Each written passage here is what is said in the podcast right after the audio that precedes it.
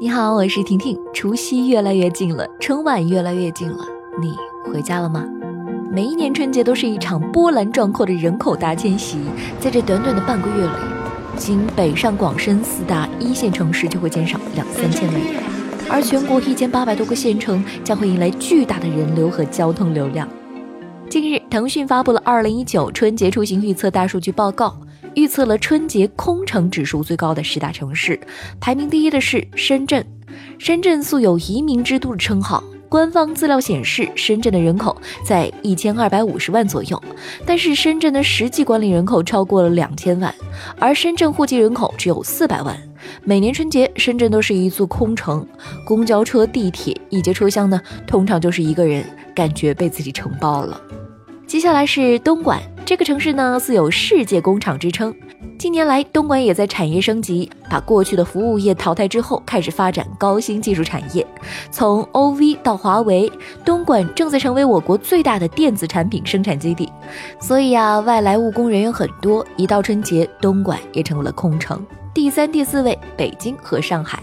中国最发达的两座城市，外来人口和户籍人口都很多，所以从春节人口流失率来看，比深圳和东莞稍微好一点。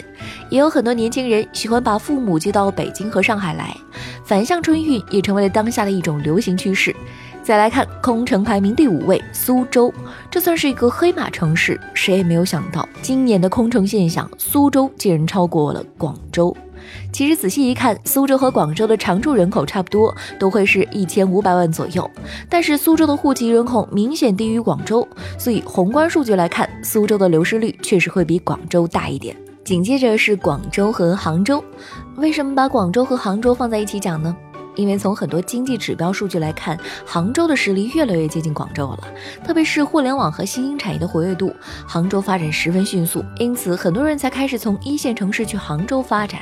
一方面是北上深的房价太高，而杭州房价呢不到北京的一半。待遇方面，从互联网行业来看，杭州和北京、深圳区别不大，所以综合对比之下，杭州是目前新兴人才就业的首选城市。这也反映在了杭州这几年的常住人口增量上。仅次于深圳和广州，第八和第九分别是郑州和成都，这是中部和西部最大经济省份的省会，所以郑州和成都对周边人口的吸纳能力是非常强的。相比于郑州，成都的人才更加的多元化。目前，成都已经发展成为西部地区的金融、经济、交通、文化、科教中心，甚至成都在城市综合实力。经济竞争力等方面都超过了重庆。成都大力发展天府新区，同时越来越多的企业将成都作为第二总部或者是西南总部。空城排名第十位，佛山。二零一八年的佛山很不平凡，GDP 跻身万亿俱乐部，同时佛山的工业总产值位居全国前列。从佛山的常住人口结构来看，外来人口占比超过了百分之五十，很多来自于四川、湖南、湖北、江西、广西，所以一到春节，佛山也会有很多人回老家过年，这不足为奇。其实呀，春节空城指数是一个反向指标，春节空城越严重，恰恰说明外来人口越多，经济活力、城市吸引力就越强。相反，凡是春节拥堵加剧、限号限行不停、商场影院一票难求的城市，人口外流就越大。